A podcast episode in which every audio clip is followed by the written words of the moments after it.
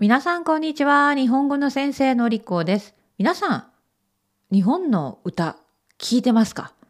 日本の歌手、歌を歌うグループ、何か好きなグループ、歌手がいますかね？多分私より皆さんの方が詳しいはずですね。私は K-POP のことは詳しいかもしれない。いやいや、それは言い過ぎですね。私は BTS のことなら詳しいかもしれないけど、日本の歌手ほとんど知りません。今どんな歌手が流行っていてどんなグループが人気なのかどんなアイドルグループがいるのかも全然わからない私が今日は歌について話します。7月と8月に私のコミュニティで日本語夏のチャレンジをやりました。これについてはね、以前お話ししましたが、このチャレンジの中の一つのタスクは、おすすめの日本語の曲を紹介してください。そして歌を聴いて歌詞を読んでください。その中で気に入ったフレーズをシェアしなさいというチャレンジだったんですね。参加者さんが選んだ歌が本当にいろいろで、アイドルの曲もあれば、俳優さんが歌っている曲もある、アニメの主題歌もあれば、ラップもある。いろんなおすすめの曲が出てきて歌詞がそれぞれ面白かったんです。で私はこのチャレンジを通じて感じたんです。音楽の力はすごいな。音楽ってユニバーサル。ね。しかも歌詞で日本語も学べる。ということが私改めて分かったんですね。もちろん歌の歌詞って詩ですから難しいです。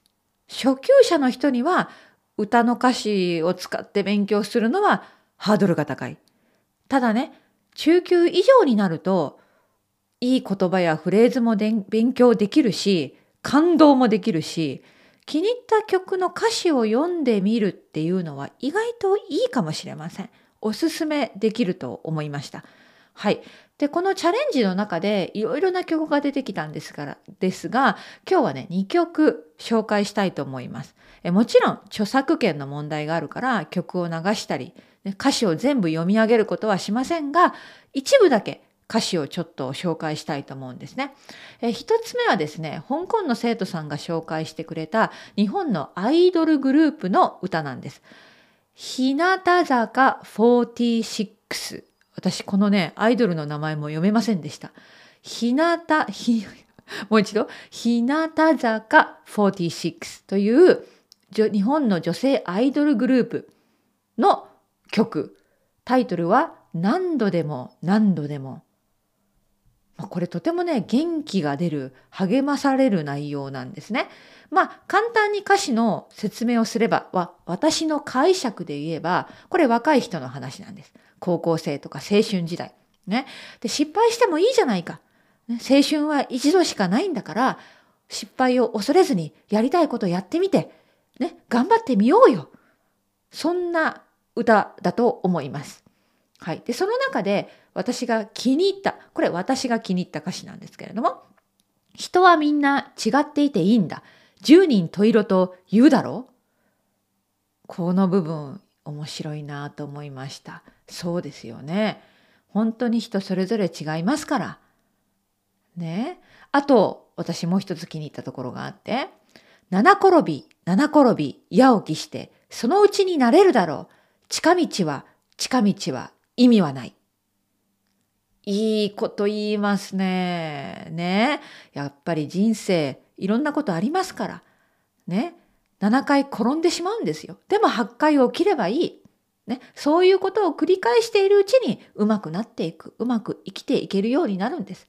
何事にも近道はない。はい。これが香港の生徒さんがおすすめしてくれた、もう一度言いましょうね。日向坂46の何度でも何度でも。はい。あの YouTube で探してみてください。すぐに出てくると思います。え若さが溢れるアイドルの曲。でも歌詞はとてもいいと思いました。えー、もう一つおすすめするのは、えー、これはカナダの生徒さんがおすすめしてくれたんですが、皆さん俳優、俳優のですね、北村匠海さんっていう方知ってますかね？有名な俳優さんですね。若手の俳優さんの中で人気だと思います。ドラマや映画、いろいろ出ている北村匠海さんは歌も歌うんですね。私知りませんでした。彼は俳優だけじゃなくって歌手としても活動しているみたいで、彼が歌っている猫、猫という歌です。これは失恋の歌だと思います。恋人がいなくなってしまった。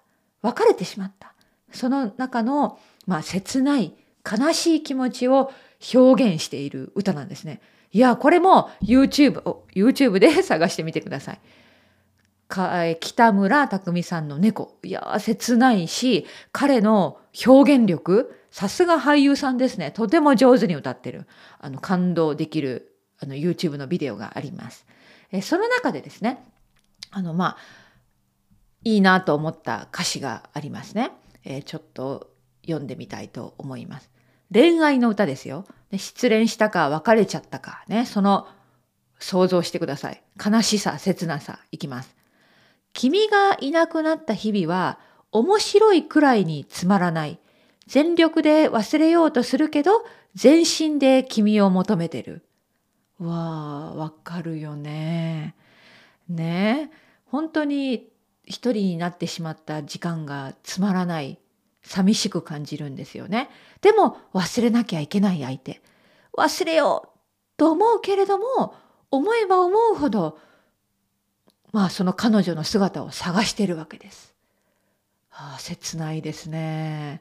このように歌詞を読むと本当にどういう歌なのか全体的なメッセージが伝わって感動しますね。うん、これはとてもいいチャレンジの内容だったと思うんです。はい、このようなチャレンジ、総合的な読む、書く、聞く、話すのチャレンジは来年お正月にしてみようと思っているんです、皆さん。皆さん、新年早々、こんな大変なチャレンジに挑戦してみたくないですか？はい。興味がある人はね、私のニュースレターを購読しておいてください。それでは今日は日本の歌、歌詞を読んでみよう。歌詞を読んでみると、いいフレーズが勉強できるよっていうことについて話してみました。以上です。